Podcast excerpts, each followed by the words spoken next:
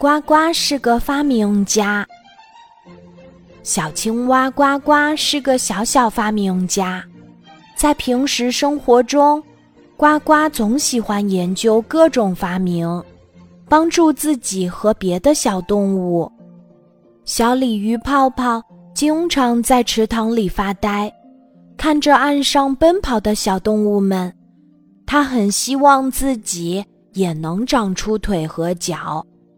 和小伙伴们一起跑跑跳跳，小青蛙呱呱知道了小鲤鱼泡泡的想法，决心帮他实现这个愿望。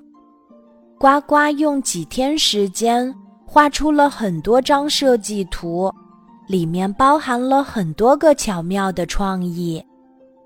完成了最终的设计图纸后，呱呱又找来了各式各样的工具和材料。用这些东西，叮叮咚咚、敲敲打打地制造出了一个可以奔跑跳跃的水族箱。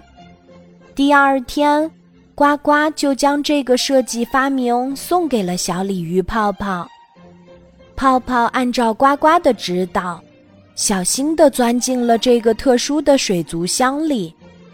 在这里，泡泡依然像生活在水里一样。能游动，能呼吸，最重要的是，只要泡泡按动不同的按钮，就能在岸上行走、奔跑和跳跃啦。小鲤鱼泡泡玩得很开心，小小发明家呱呱也觉得很满足。还有一次，小青蛙呱呱无意中听见了小鸡蛋黄。和小鸭达达的对话。哎，妈妈说过，我们小鸡天生就是不会游泳的。站在一旁的小鸭达达安慰说：“我们小鸭很容易学会游泳，是因为有大大的脚蹼，它能帮助我们轻松的划水，这样可以游得很远。”小鸡蛋黄羡慕地说：“哇，如果我也能有一对大大的脚蹼，该有多好呀！”这时，趴在荷叶上的小发明家呱呱忍不住开口了：“小鸡蛋黄，我可以试试帮你设计制造一对超棒的脚蹼。”三个小伙伴一拍即合，一起画设计图。一起找材料，小鸭达达采来了两大片荷叶，小鸡蛋黄找来了一些结实的树枝，而小青蛙呱呱已经开始忙着测量各种材料的尺寸啦。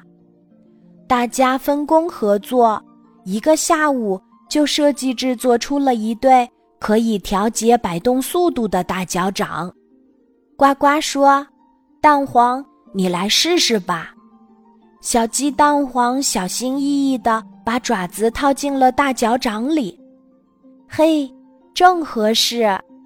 然后他就迫不及待地跳到水里，跟着小鸭达达学游泳了。